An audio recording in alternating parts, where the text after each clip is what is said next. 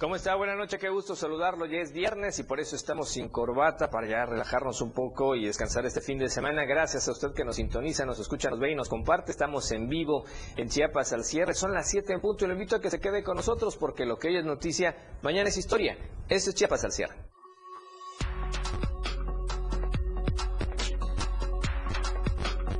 Poblaciones indígenas vulnerables ante el alcoholismo. A nivel nacional, termina la semana pero no la violencia en el país. Asesinan a Clemente N. Ratón en el Estado de México, jefe de plaza de la familia michoacana. A nivel internacional, Caimán ataca a mujer y provoca su muerte, familia demanda asilo. La tendencia del día en Chiapas al cierre, educación ambiental y a nivel nacional Bernardo Pix, Cedillo y equipo ADMM son las noticias más importantes. Lo que hoy es noticia mañana ya es historia. El más este viernes en Chiapas al cierre.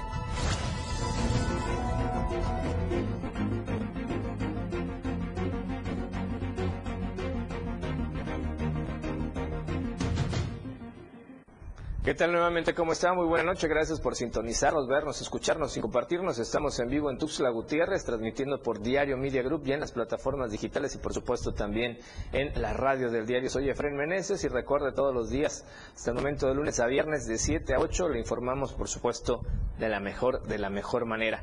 Clima algo caluroso el día de hoy en la capital chapaneca. Por favor, tome muchísimos líquidos, hidrátese para que no ande con el dolor de cabeza y con los ataques ahí de, los golpes de calor favor, para que esté, por supuesto, muy bien. Ya estamos en plataformas digitales, estamos en Twitter, estamos en Diario Chiapas, antes Twitter, ahora ex. Estamos en Instagram, también está apareciendo en pantalla en Diario de Chiapas oficial. Si prefiere, obviamente, también eh, por TikTok, están los videos en Diario de Chiapas y por supuesto contigo a todos lados en la radio del diario, acá en Tuxtla Gutiérrez, San Cristóbal de las Casas y varios municipios, Venustiano Carranza, San Fernando, Suchiapa, Berriozábal, en fin, Chiapa de Corzo, muchos lugares. Gracias por estarnos sintonizando en la radio del diario 97.7 de frecuencia modulada. Además, estamos en el norte de Chiapas, también allá en Palenque, playas de Catazajá, Salto de Agua y la región de los ríos del vecino estado de Tabasco. Gracias por escucharnos de lunes a viernes en 103.7 de frecuencia modulada. Y muy cerca de la capital chiapaneca, en Radio Naranjo, la voz de Barrio Zaval, 106.7 de FM, para que nos escuche. Gracias por estarnos sintonizando esta tarde, noche ya de viernes, seguramente un café o además también un chocolatito. Y también ya estamos en el canal de YouTube, ahí puede ver eh, las transmisiones grabadas, Diario de Chiapas TV, para que usted se suscriba al canal. Cada vez que empieza alguna transmisión en vivo, le llega la notificación, suena la campanita y usted se puede conectar desde su Smart TV, como mucha gente lo está haciendo. El día de hoy la tendencia es educación ambiental. ¿Qué opina de la educación ambiental? ¿Tenemos educación ambiental, sí o no? ¿Qué se está haciendo al respecto? Háganos llegar sus comentarios en las redes sociales y además, por supuesto, recuerde, la radio del diario también está en Internet. Por lo pronto comenzamos, vamos a la editorial del día de hoy. Editorial de Diario de Chiapas. Estrada, patético y salamero funcionario de la 4T.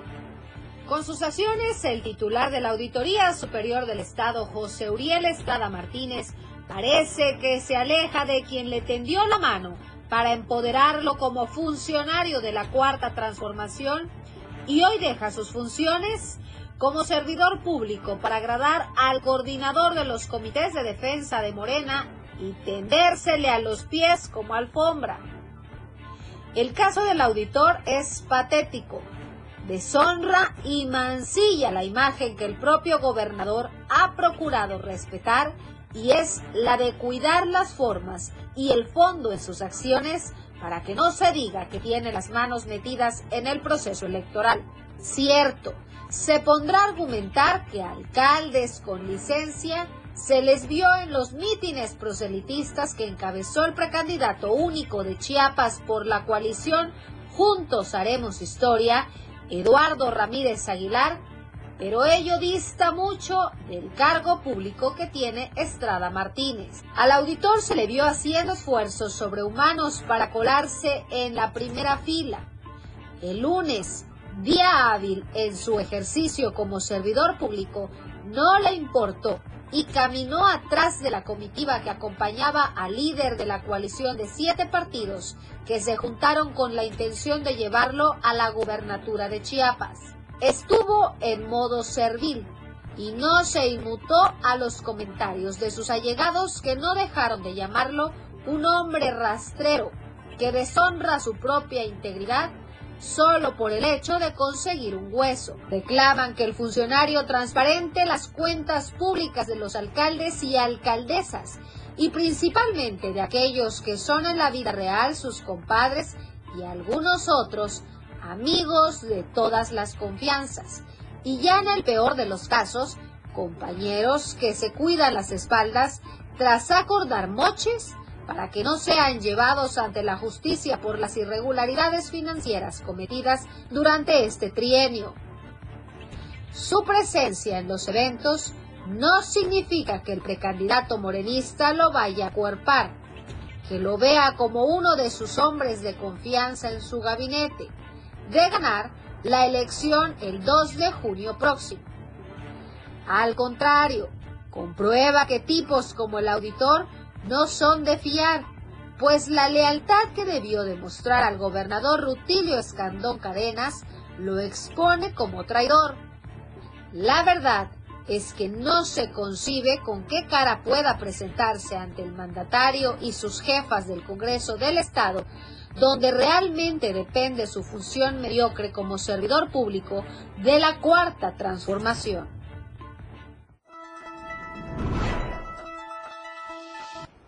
Bien, y ahora, ¿qué le parece si le compartimos a usted el reporte de la CONAGUA, de la Comisión Nacional del Agua, por la situación climática? En algunos puntos frío, en algunos puntos lluvia, en otros bajas temperaturas y en otros como Tuxtla Gutiérrez hoy que hizo impresionantemente muchísimo, muchísimo calor. El Servicio Meteorológico Nacional de la CONAGUA le informa el pronóstico del tiempo. Este día, el frente número 30 se extenderá con características de estacionario sobre el noroeste y occidente del Golfo de México. En interacción con la corriente en chorro subtropical, ocasionará lluvias y chubascos en el noreste y oriente de la República Mexicana, así como fuertes rachas de viento, con posibles tolvaneras en la mesa del norte y la mesa central. Se prevé que el frente se disipe al final del día.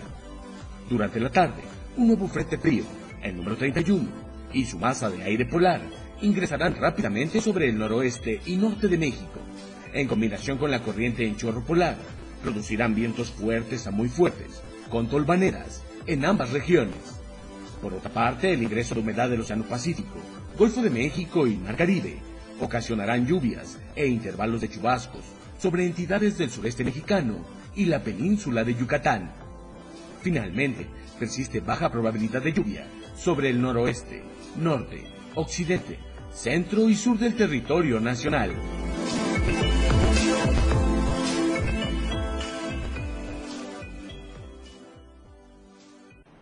Bien, y vamos a otro tema porque las poblaciones indígenas están vulnerables ante temas como el alcoholismo.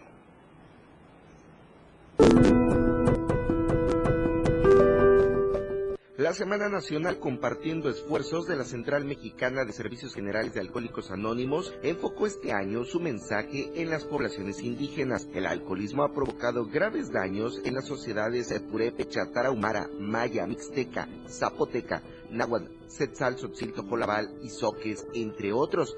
Y es a ellos a quienes AA extiende su mensaje de recuperación. Aira Suriano López Aguilar, comisionada estatal de salud mental y adicciones de la Secretaría de Salud en el estado de Chiapas, comentó cuál es la situación de los pueblos indígenas frente al alcoholismo. Ya que esta población en el estado, por sus características, es muy vulnerable al consumo de alcohol. El alcohol es la sustancia psicoactiva que más se consume en el estado. Chiapas tiene una característica que por su cultura, eh, tanto en la comida, en sus costumbres, el alcohol siempre está presente, sobre todo en la población indígena. En cuanto a la situación específica de las poblaciones originarias, la sustancia que más consumen es el alcohol, por lo que se han realizado acercamientos a diversas comunidades en México, entre las cuales se encuentran los mazaguas, los otomíes, los tarahumaras y mayas, entre otros, con especial atención a las mujeres y el consumo que tienen del alcohol. La mujer hemos sido una consumidora pasiva. Eh, por regular la mujer consume en su casa, no la vas a ver como a los hombres consumiendo en las fiestas, en algo otro tipo donde se exponen más. La mujer somos más pasiva y aumentó muchísimo. Sobre todo han bajado muchísimo las edades de consumo, tanto en hombres como mujeres, pero sí se nos disparó mucho el consumo de mujeres en etapa de adolescentes. Y es que si bien los esfuerzos para atender y entender esta enfermedad se han enfocado en documentar las tendencias en la población predominantemente urbana, se sabe que el alcoholismo y el proceso de alcoholización también alcanzan proporciones epidémicas en las comunidades indígenas de México. Para Diario Media Group, Marco Antonio Alvarado.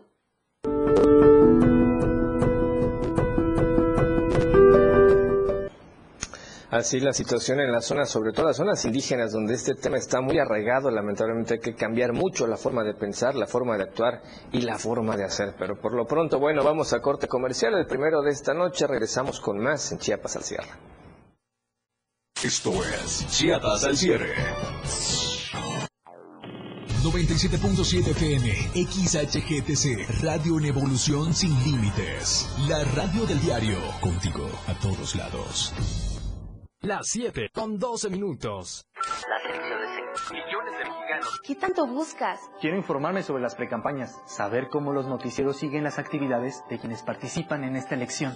Para eso está el monitoreo del INE y la Universidad Autónoma de Nuevo León. En monitoreo2024.ine.mx está todo. ¿Cuánto dura la información? ¿Cómo se presenta? Si cuenta con perspectiva de género e incluso si se enfoca en las propuestas o temas personales. Tu decisión es importante para México. INE.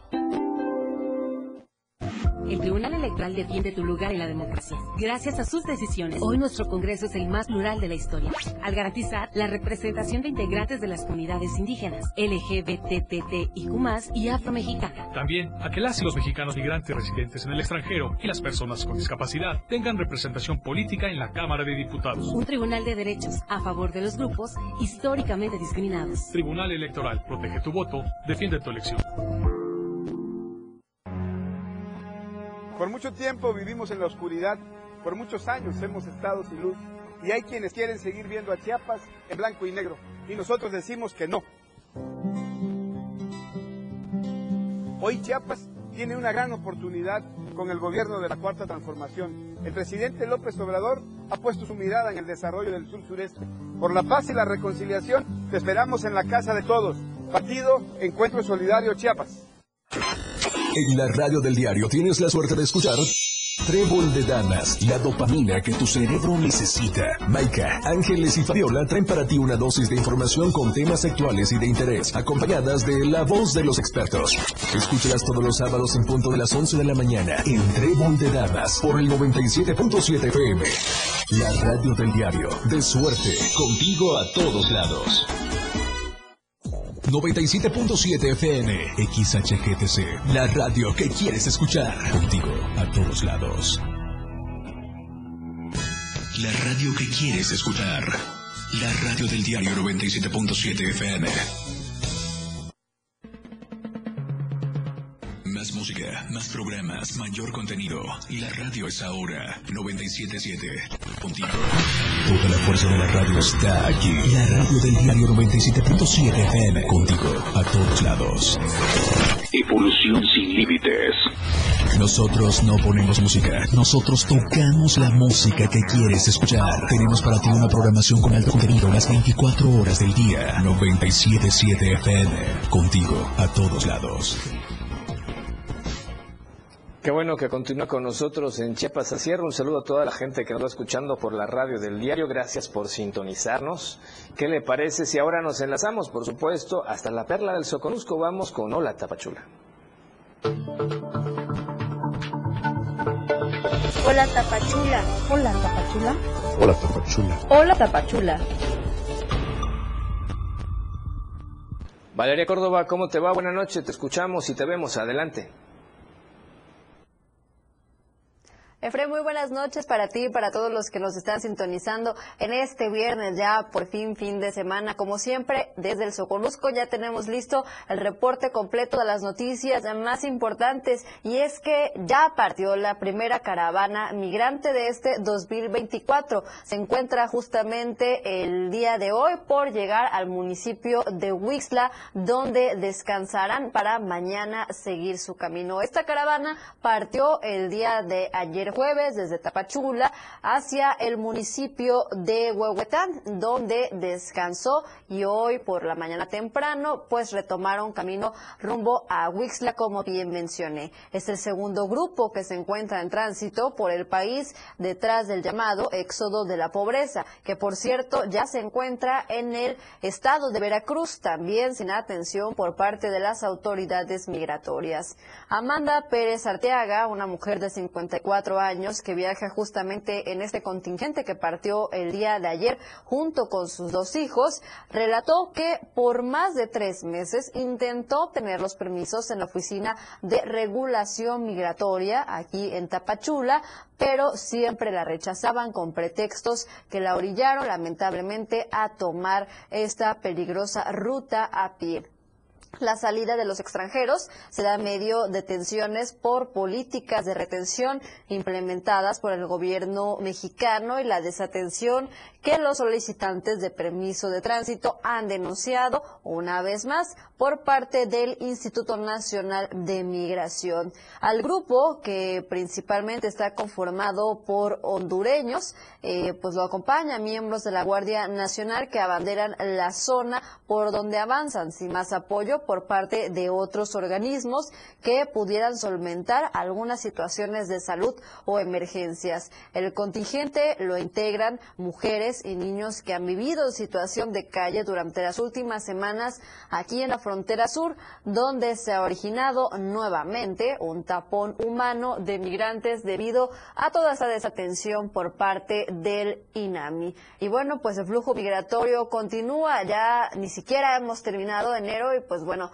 ya de nueva cuenta han partido en caravana los migrantes debido a esta situación de la cual estaremos muy pendientes y como siempre estaremos dándole puntual seguimiento. En otros temas totalmente diferentes, mucho más agradable, las ferias eh, de aquí del Soconusco ya se encuentran listas. Afortunadamente han reportado eh, las personas que se encuentran a cargo de los stands de las ferias que se han podido reintegrar ya al 100% este año luego de que sí se vieron bastante perjudicados por la pandemia de COVID-19 del 2020. Vamos con toda la información completa con Rafael Lechuga.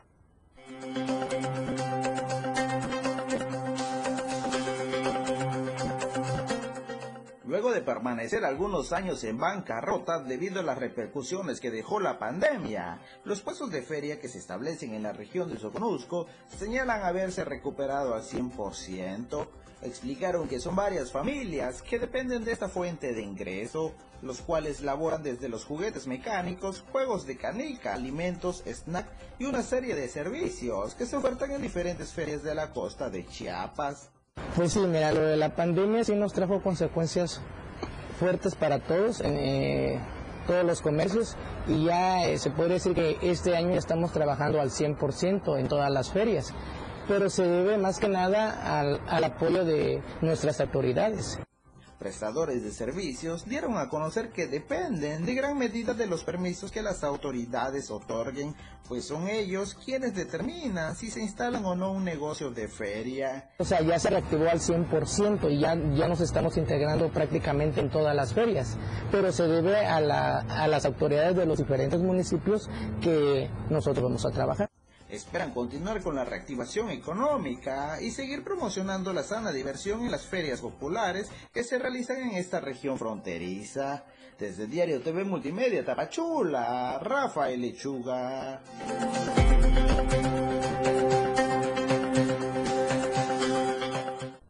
Hasta aquí las noticias el día de hoy. Excelente fin de semana para todos los que nos están sintonizando. Nos vemos y nos escuchamos el lunes con más información.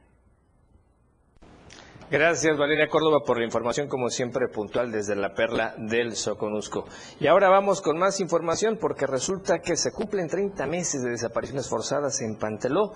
Denuncian que el machete impone violencia.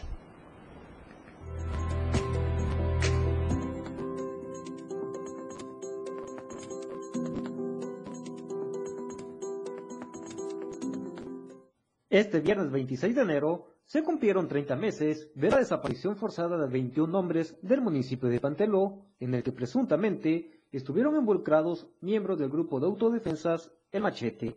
Así lo informaron familiares de los 21 plagiados, quienes se manifestaron nuevamente afuera del Poder Ejecutivo local para solicitar información sobre el caso de sus padres, hijos, esposos, hermanos y amigos desaparecidos.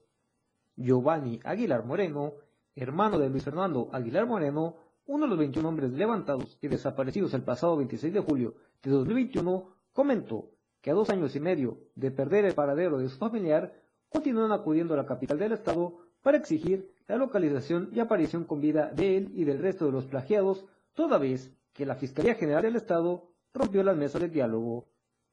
Durante este periodo explicó que en el municipio de Panteló persiste un ambiente de zozobra e ingobernabilidad, toda vez que grupos criminales como el Machete se apoderaron de la localidad. Pues no han avanzado nada, porque imagínate, dos años, seis meses, si no avanzan, no hay nada. Ahorita el pueblo de Pantelón cerrado, sin, sin nadie está trabajando, sin un transporte. ¿Y dónde, dónde está la guardia? ¿Dónde está la serena? Que dicen ellos que hay, hay tranquilidad en el pueblo. Mentira. Aquí hubo dos muertos, dos menores de edad. ¿Y dónde están? ¿Quiénes fueron? Los mismos machetes, los están mirando la gente. El presidente concejal ya se quiere reelegir porque trabaje, porque trabaje nuevamente y sí le dieron la oportunidad.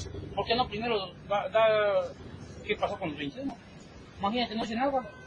A pesar de que el municipio de Panteló se militarizó con el despliegue de elementos del ejército mexicano y de la Guardia Nacional, el familiar refirió que la presencia de las Fuerzas Armadas no ha hecho la diferencia para degradar la violencia e inseguridad en el pueblo, puesto que los hechos de violencia en la cabecera municipal, como en otras localidades, siguen prevaleciendo. A Diario Media Group, Ainer González. Bien, y vamos ahora con eh, Janet Hernández. Tiene información importante relacionada con el tema de Panteló y precisamente este grupo conocido como el Machete. Adelante, Janet, te escuchamos. Hola, muy buenas noches. Así es, ante los presuntos ataques y defensa del machete que opera en el municipio de Panteló, algunos pobladores de ese municipio salieron en defensa de este grupo, asegurando que lo único que hacen es defender al pueblo. A través de un escrito, ellos eh, decidieron aclarar las falsas acusaciones que están, se están publicando a través de las redes sociales, en donde señalan que se han dedicado a hostigar y fabricar delitos en contra del machete y que es el grupo civil armado los, los que están este, metiendo miedo en el municipio y haciendo detonaciones de arma de alto calibre y que esto lo hacen para culpar al machete cuando este grupo, dicen ellos, este únicamente ha apoyado a la población, mientras que los otros han intimidado a la gente humilde y este a diversas comunidades de Chenaló y Panteló y ya están cansados de que estén acusando a este grupo. Y finalmente denunciaron que los paramilitares siempre portan armas de alto calibre y se han dedicado a robar la cosecha de café, a talar árboles a pesar de la presencia de los soldados en ese municipio. Ellos se refieren a este grupo civil armado a quienes este, le están culpando que eh, están hostigando y hablando mal del machete. Eso es lo que está pasando allá en Pantelo. Hasta aquí mi... Gracias, Janet. Muy buena noche. Por supuesto, gracias por el reporte y sí, complicada esta situación del tema de Panteló.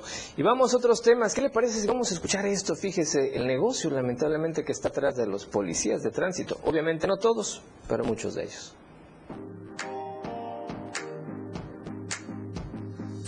En Tuxtla Gutiérrez no se respeta el horario y reglamento para que los camiones de carga pesada puedan transitar por las calles de la ciudad. Esto trae como consecuencia el tráfico vehicular que se aglomera en diferentes puntos de la capital chiapaneca, ya que para maniobrar necesitan más espacio y sobre todo los accidentes que estos puedan ocasionar por el llamado punto ciego que a ellos les da operar estas unidades. En el corazón de la ciudad se ha visto transitar a muchos camiones de alto tonelaje a cualquier hora del día y ningún autoridad les ha puesto un alto. Se supone que existe un horario establecido para que estos camiones transiten por la ciudad. Tal parece que tránsito del Estado y tránsito municipal solo está pendiente si te estacionas en línea roja, en retenes por dar vuelta en sentido contrario o si ya pagaste tu parquímetro. Por eso del compadre que anda en promoción de imagen y peor aún que hasta los de tránsito estatal se hacen de la vista gorda. No olvidemos que se han registrado múltiples accidentes en los cuales han dejado pérdidas humanas y personas personas lesionadas. No esperemos a que suceda una tragedia, porque siempre ahogado el niño, tapado el pozo. Para Diario Media Group, Alejandra Domínguez.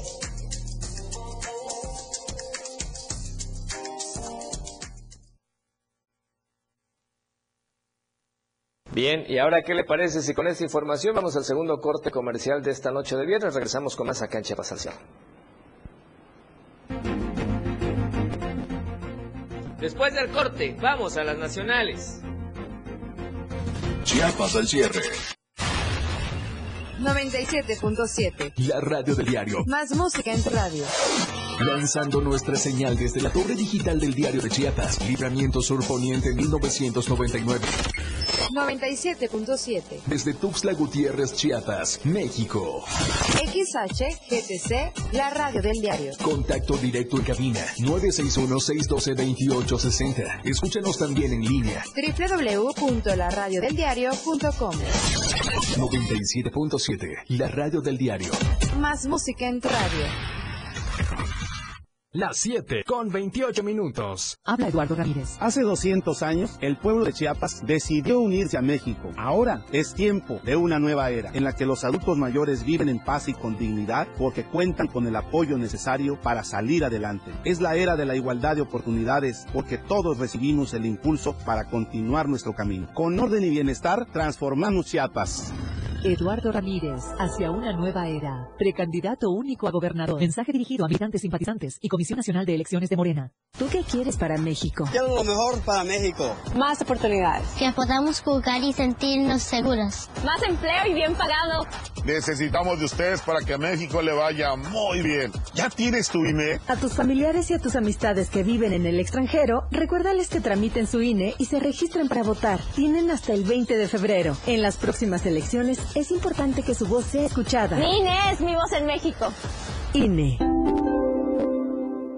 En Chiapas, el proceso electoral local ordinario 2024 ya está en marcha. En el Instituto de Elecciones y Participación Ciudadana estamos trabajando para que el próximo 2 de junio acudas a las urnas a elegir titular de la gubernatura del estado, 24 diputaciones de mayoría relativa y 16 de representación proporcional e integrantes de 123 ayuntamientos municipales. Recuerda, el domingo 2 de junio tienes una cita con la democracia.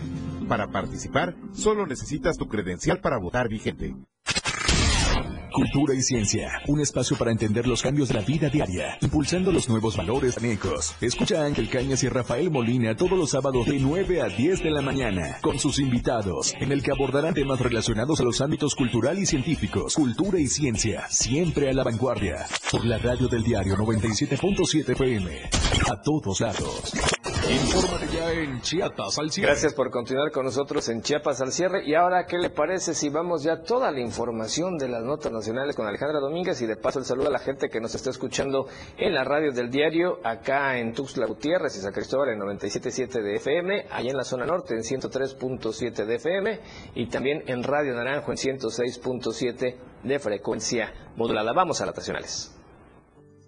¿Qué tal, Efren? Muy buenas noches. Muy buenas noches a todo el auditorio de Chiapas al cierre. Es un gusto acompañarlos en este viernes 26 de enero.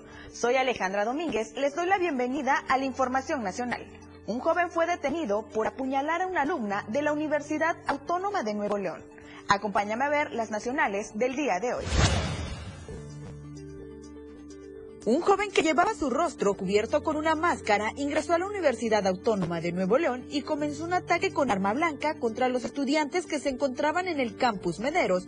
Una de ellas resultó herida. El hecho ocurrió en el bachillerato del Centro de Investigación y Desarrollo de Educación Bilingüe de la Universidad Autónoma de Nuevo León. El sujeto de 16 años de edad entró a un salón de clases y agredió a una de las jóvenes de su misma edad. La estudiante fue trasladada al hospital para recibir una atención médica. Los estudiantes fueron evacuados del campus como medida de prevención. El agresor al tratar de huir se lanzó de un segundo piso de uno de los edificios del plantel educativo, pero fue detenido por elementos de la Fuerza Civil. El presunto agresor era también estudiante de la prepa que forma parte de la Autónoma de Nuevo León y cursaba el cuarto semestre junto a la joven agredida. Testigos del hecho indican que el presunto agresor apuñaló a su pareja luego de una discusión que sostuvieron. Hasta el momento se desconoce el estado de salud de la joven. En otros temas, un taxista fallecido y 14 personas más heridas dejó un choque múltiple en la ciudad de Reynosa, Tamaulipas. En el choque múltiple participaron un camión de carga, un microbús, taxis y vehículos particulares. Las autoridades de vialidad reportaron 15 heridos, pero una hora más tarde confirmaron la muerte de uno de ellos que resultó ser el operador de un taxi. Los principales sospechosos del accidente son un camión manejado por una mujer y en el que transportaba elotes, mientras que la otra unidad es una camioneta Chevrolet conducida por un padre de familia. Los dos, al tener el impacto, originó que la mujer perdiera el control del tráiler y se llevara de encuentro un taxi manejado por el ahora occiso y que hacía alto en la parada de microbuses. El golpe lo proyectó contra los tubulares donde estaba un nutrido grupo de personas que esperaban su transporte urbano. El camión siguió su marcha y se llevó de encuentro un microbús con pasaje que a su vez se fue contra otro taxi que hacía alto momentáneo. Entre gritos de dolor y miedo, el pasaje del microbús bajó por la parte trasera, dado que el camión se le arrancó por completo. Continuando con la información, un hombre murió tras ser arrollado por un camión de la ruta 201 en la colonia Colinas de San Jerónimo, sobre la avenida Insurgentes y Puerta del Sol, en el municipio de Monterrey, Nuevo León. Tras el reporte, alrededor de las 15 horas, elementos de protección civil de Monterrey arribaron al lugar de los hechos y confirmaron el incidente. Elementos de la Cruz Roja llegaron al sitio y auxiliaron al hombre. Tras ser valorado, fue declarado muerto debido a diversas heridas sufridas durante el arrollamiento. El hombre tenía aproximadamente 65 años. Personas presentes indican que solo lo conocían como Rigoberto, quien tenía discapacidad visual y solía presentarse por la zona. Testigos del atropello presumieron que el arrollamiento pudo haber sido causado por la discapacidad que presentaba el hombre. Concluyendo con la información, la madrugada de este 26 de enero se reportó un incendio en un edificio del municipio de Naucalpan, Estado de México, en un complejo habitacional Cumbres ubicado en la colonia Miramar. Autoridades desalojaron a quienes se encontraban al interior del edificio y dos personas resultaron heridas por el accidente. Uno de los principales informes asegura que un cortocircuito originó el siniestro que elevó en llamas el inmueble de alrededor de 15 pisos del municipio mexiquense. El impacto causó que los habitantes se resguardaran afuera de este sitio y pidieran ayuda al servicio de emergencias. Protección Civil de la entidad acudió a controlar el incidente junto al heroico cuerpo de bomberos, quienes pudieron sofocar el incendio durante una hora. Esta fue la información del día de hoy. Gracias a todos por acompañarnos. Envío un saludo muy especial a todas las personas que nos están sintonizando en esta noche a través del 97.7 FM y el 103.7 FM en Palenque. Nos vemos el día lunes con más información nacional. Que tenga una excelente noche y un excelente fin de semana. Gracias Alejandra Domínguez por la información. Y bueno, le decíamos, hoy 26 de enero es Día de la Educación Ambiental. ¿Qué se hace al respecto? ¿Usted qué está haciendo al respecto? Sin duda es un tema importante y por eso es la tendencia del día de hoy. Vamos con la información.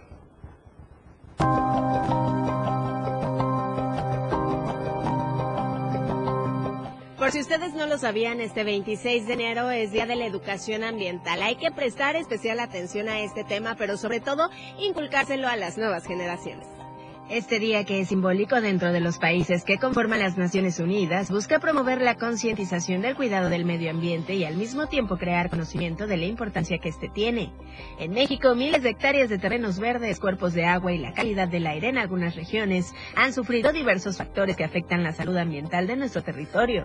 En la mayoría de ocasiones son los mismos habitantes los que propiciamos estas afectaciones, por lo que generar conciencia desde el hogar sobre este tema es de suma importancia y es relevante para la vida que percibimos. No se trata nada más de un tema educativo por sí mismo, que, se da en escuelas, sino que esto se traduzca en una práctica desde los hogares, por ejemplo, desde las escuelas, todos los cambios necesarios que requerimos hacer, por ejemplo, la separación de residuos, el eh, cada vez dejar los vehículos para caminar más, eh, eh, la reforestación, el cuidado de los suelos y en, general el cuidado de las plantas y también de los animales, el respeto a la naturaleza y crear esa conciencia pues es muy importante hacerlo desde los, primeros años de la infancia. Como resultado de algunas de las afectaciones presentadas por desastres naturales en el país, la preocupación de la población en general va en incremento. Sin embargo, según especialistas en la materia, no sirve de mucho solo reconocer que existe el problema,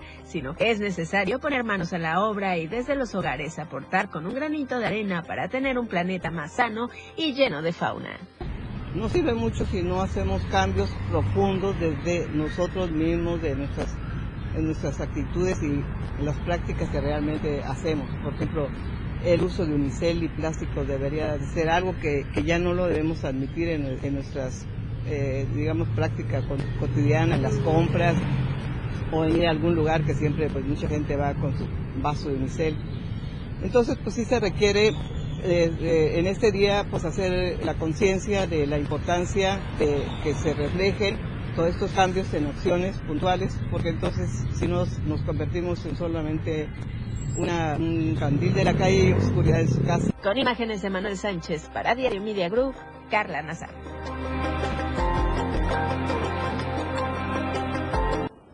Bien, vamos a otro tema porque presentan una exposición de arte que une a Chiapas, a Japón y el metaverso.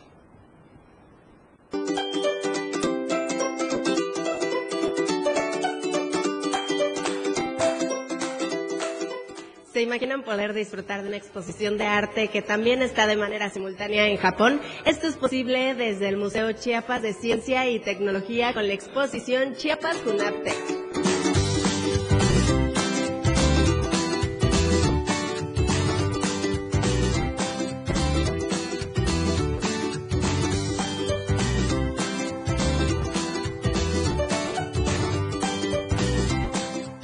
Desde el pasado viernes 19 de enero, al interior del Museo Chiapas Ciencia y Tecnología, se inauguró una exposición temporal que a su vez se presenta en Knox Gallery, la galería digital más grande del mundo ubicada en Tokio, Japón. La temática de esta exposición es la biodiversidad y participan artistas de todo el mundo, incluidos artistas chiapanecos. Con Knox Gallery, nuestras socias Tech de Tech traen una, una galería de arte, una en Nueva York, en París, y ahorita se tiene la oportunidad de traer a Chiapas y esperamos que pueda estar teniendo más galerías de estas y también hacer más eventos. En la discusión se convocaron artistas internacionales, tenemos 36 obras de arte de 20, de 20 artistas que son de diferentes nacionalidades, entonces van a poder ver este arte que son videos, con inteligencia artificial, o sea, diferentes experiencias de arte. Un proyecto desarrollado en menos de un mes por jóvenes y que de una convocatoria que recibió más de 200 obras, fueron seleccionadas 36 para el montaje de esta exposición que estará abierta al público a lo largo de dos meses. Esta exposición se inauguró justamente esta semana. Eh, bueno, es una eh, exposición de eh, arte digital, una galería digital. Es súper importante que vengan a conocerla. Este, bueno, tenemos también realidad aumentada en otra de nuestras salas mejor conocida como Sala de Biodiversidad y Conocimiento del Museo Chiapas. Eh, esta exposición la pueden encontrar también eh, dentro de eh, lo que era anteriormente el área de luminiscencia del Museo Chiapas de Ciencia y Tecnología. JUNAP es una exposición dirigida al público en general y que busca que el espectador tenga una experiencia inmersiva entre Chiapas, Japón y el metaverso, pues quien así lo desee puede comprar obras a través del mundo virtual. Si tú estás interesado en visitarla, puedes hacerlo en un horario de 10 de la mañana a 4 de la tarde durante el horario de atención del museo. Con imágenes de Manuel Sánchez para Diario Media Group, Carla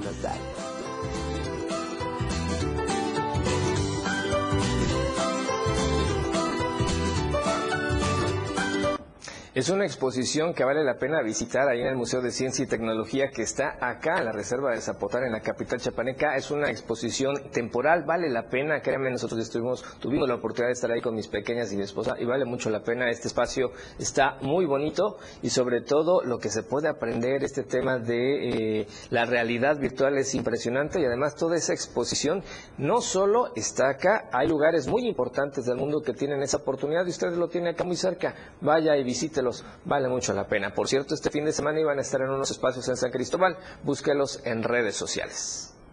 Estamos aquí para reprendar nuestro apoyo a la doctora Claudia Sheinbaum. Es una ambientalista convencida, una científica que ha estudiado el fenómeno del cambio. Chiatas al cierre con Efren Meneses. Las 7 con 42 minutos.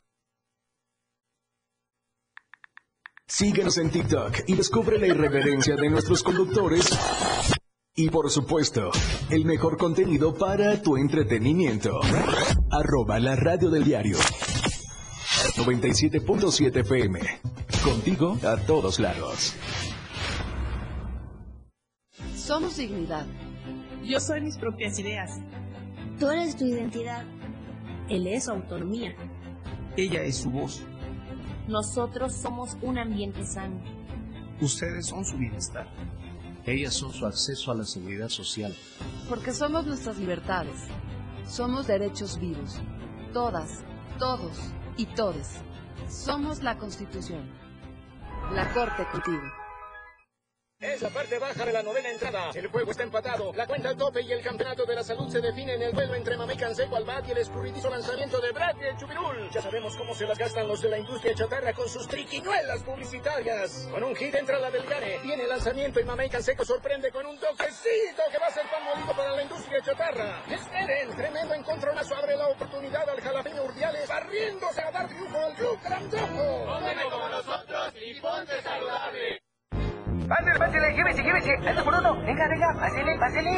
Recuerda que una imagen dice más que mil palabras. Anuncia tu marca en nuestras pantallas LED del diario Media Group. Mejor nitidez en nuestras pantallas. La mejor manera de vender tus productos y servicios. Contamos con el lugar más estratégico para que tu producto se vea. Ubicados en Antorcha Libramiento Suponiente, Boulevard Laguitos y Glorieta Plaza Sol. Contáctanos a los teléfonos 961-225-6501 y al 961-296-1355. Somos una extensión más del diario Media Group. Anúnciate en las pantallas del diario Media Group y haz de tu venta un éxito, porque queremos verte bien. La transmisión de la radio es invisible. Aquí escuchas un concepto que transforma tus ideas. 977. Una programación que va más allá de un concepto radiofónico. 977. La radio que quieres escuchar. La radio del diario 97.7 FM. Qué bueno que continúa con nosotros en Chiapas al cierre. Y vamos con más información. Resulta que la cuesta de enero es al revés en casas de empeño. Vamos a ver por qué.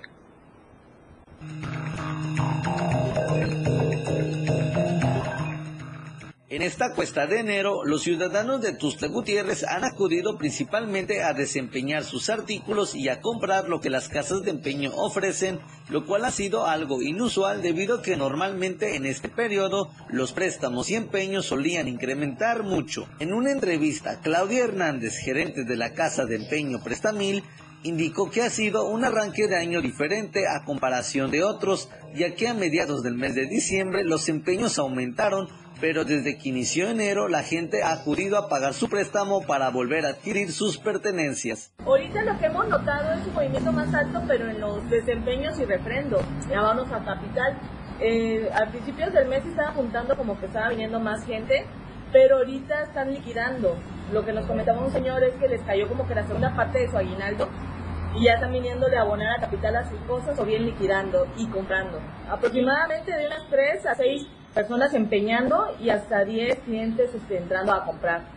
Por otra parte, destacó que en las dos últimas semanas del mes de enero, los empeños y préstamos han incrementado un pequeño porcentaje y se ha mantenido el monto de préstamo que la gente ha solicitado. En cuestión de electrónicos, sí está un poquito más, este, ahora sí se mantuvo, ¿no? Desde que inició el año, a finales del año pasado y con este año, como que se ha mantenido lo que es el monto de préstamo de entre mil a dos mil pesos, ¿no?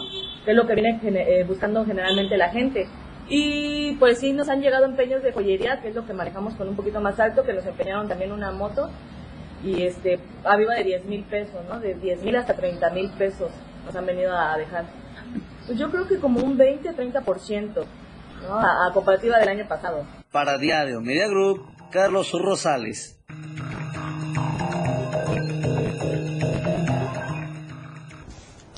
Bien, y ahora vamos con más información porque la población en la capital ya comienza a cuidarse de nueva cuenta a causa de los contagios del COVID. ¿Usted cómo se está cuidando? ¿Qué medidas de prevención está tomando? Vamos al reporte.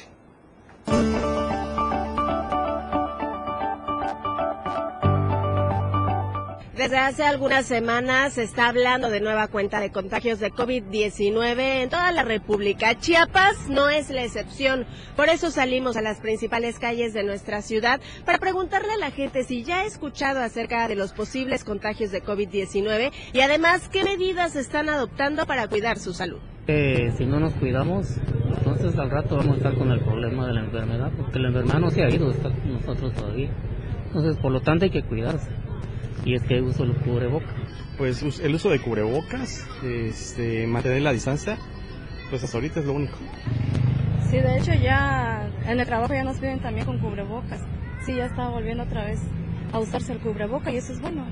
Sí, con el cubreboca, más que nada. Pues sí, ya, ya les están diciendo cómo se hay que cuidarse para no llegar otra vez lo mismo. Pues nada, o sea, como que mantener la sana distancia, usar gel antibacterial y, y pues ya el uso porque pues en las noticias aparece que pues ya se está empezando otra vez a propagar esa enfermedad, entonces medidas para cuidarnos nosotros y cuidar a nuestros familiares. Aplicar el gel, este, cuidados en casa, en el trabajo, el cubreboca, en casa, en el trabajo, donde quiera que estemos, hay que este, seguir usando el cubreboca. Yo casi nunca lo dejé el cubreboca, sí, este, para salir a la calle, entrar al trabajo, este, siempre lo hemos utilizado, mis hijos, mis nietos y yo. Sí, porque perdimos a un familiar muy cercano del COVID y pues a medida de eso pues nos tenemos que sujetar a las medidas del COVID. Ya lo vieron, aunque la mayoría de personas ya ha escuchado acerca de los contagios de COVID-19 en pleno 2024, el porcentaje de personas que ya está adoptando medidas de prevención aún es menor. El uso del cubrebocas, el uso de gel antibacterial y la sana distancia están volviendo a nuestros días. Es importante que ustedes también cuiden su salud. Con imágenes de Manuel Sánchez para Diario Media Group, Carla Nazar. Bien, y ahora vamos a otro tema porque por problemas de avalúo resulta que seguirá cerrado, Tonina.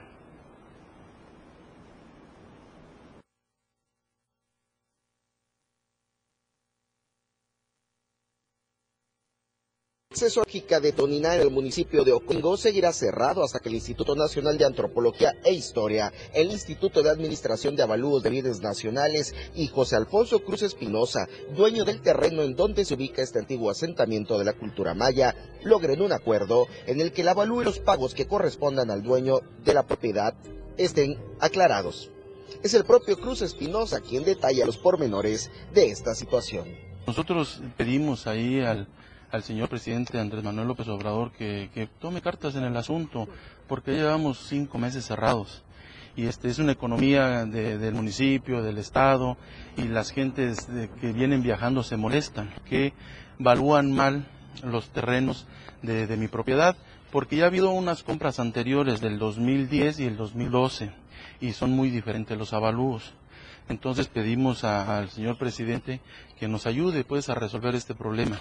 El antiguo asentamiento maya de Toriná, en donde está la que se considera la pirámide más alta de esta cultura en nuestro país, se ubica a unos 10 kilómetros de Ocosingo y desde hace cinco meses no puede ser visitado por los turistas debido a este problema. Primero llegas al museo y de ahí del museo son 800 metros hacia la zona arqueológica. Entras por un andador que el andador es de mi propiedad y el camino y ahí ingresas a la zona arqueológica. No, nunca, nunca me ha pasado ninguna renta, ni, ni, mis abuelos, ni mis abuelos, ni En este momento solo puede ser visitado el museo de sitio, detrás del cual está el único acceso a la zona arqueológica, camino que atraviesa la propiedad de Cruz Espinosa, quien aseguró ha recibido la propuesta de ser indemnizado con los ingresos que se generen por el cobro a los turistas. Sin embargo, un reciente avalúo bajó el valor de su propiedad y ahora solo pretenden cubrir lo que corresponde a los años del 2014 al 2022, cuando el dijo lleva más de 40 años administrando esta zona. Para Diario Media Group, Marco Antonio Alvarado. Bien, ahora vamos al centro del país con Luis Carlos Silva, que tiene información importante como siempre. Luis, ¿cómo estás? Buenas noches, cerramos contigo. Gracias, Efraín. Buenas noches. Un abrazo cordial para ti y los amigos del auditorio. Comentarles que matan a Clemente Mendiola, uno de los jefes de plaza en el Estado de México del cártel de la familia michoacana. Minutos después de las cuatro de la madrugada de este día, la Fiscalía General de Justicia del Estado de México halló el cadáver de este presunto capo ubicado en la zona nororiente del Valle de México. Los primeros reportes de FREN señalan que al filo de las cuatro de la madrugada, te comento, en Villa Guerrero, en la zona oriente del Valle de México, fue localizado un vehículo negro y junto a él varios cartuchos percutidos, pues de varios calibres que, bueno, pues, cegaron la vida de Clemente Mendiola, alias el ratón. La Fiscalía del Estado de México informó que dicho personaje era objetivo prioritario de las autoridades, pues es señalado como uno de los principales generadores de violencia en esa entidad, además de que en la familia michoacana se conoce pues por su extrema violencia que se ha generalizado en las últimas 28 semanas. Comentarte que la Fiscalía General de Justicia ya inicia las investigaciones y se advierte que una mujer que lo acompañaba está presentada ante las autoridades. Cabe destacar que el Estado de México es la sexta entidad en el país que presenta el mayor número de atentados, además de homicidios y secuestros y levantones. Es por eso que el gobierno de la República, así como el gobierno del Estado de México, que encabeza eh, eh, la gobernadora morenense, advierte Delfina Gómez que se seguirá esta lucha encarnizada para evitar más asesinatos de esta naturaleza. Cierre la, semana con violencia y, bueno, situación muy lamentable aquí en la capital del, del Estado de México. Mi reporte, un abrazo y como siempre muy pendientes. Muy buen fin de semana. Gracias Luis por la información. Vamos a estar pendientes de más y, y lamentable la situación de la violencia. Gracias. Bien, y con esta información estamos llegando al final de la emisión del día de hoy. Gracias por su preferencia y compañía. Nos comunicamos, bueno, más bien nos vemos y nos escuchamos el próximo lunes. Primero Dios. Pero antes le quiero compartir a usted los resultados de la encuesta de esta semana. Gracias por haber participado en la pregunta. ¿México es más seguro y menos violento en el gobierno de la Cuarta T? Y la respuesta, pues bueno, fue contundente. Nadie dijo que percibe más seguridad y paz y todos dijeron que está mucho peor la situación de seguridad. Un México más violento. Gracias por participar y el día lunes lanzaremos otra pregunta para usted. Bien, y con esa información nos vamos. Gracias por compañía y preferencia. Como le decimos, primero Dios, nos escuchamos y nos vemos el próximo lunes a las 7 de la noche. Soy Efraín Meneses. Mientras tanto, disfrute del resto de esta noche y del fin de semana, como usted ya sabe y como tiene que ser, de la mejor manera. La información continúa en Chiapas al cierre. Te invitamos a que nos sintonices en nuestra próxima emisión con Efraín Meneses. Él te tendrá toda la información de lunes a viernes de 7 a 8 de la noche. Información oportuna. Por el 97.7 FM, la radio del diario y la transmisión de la radio es invisible. Aquí escuchas un concepto que transforma tus ideas. La radio del diario 97.7 FM. La radio que quieres escuchar. Una programación que va más allá de un concepto radiofónico. 97.7. La radio del diario. Evolución sin límites. Contigo a todos lados. La radio del diario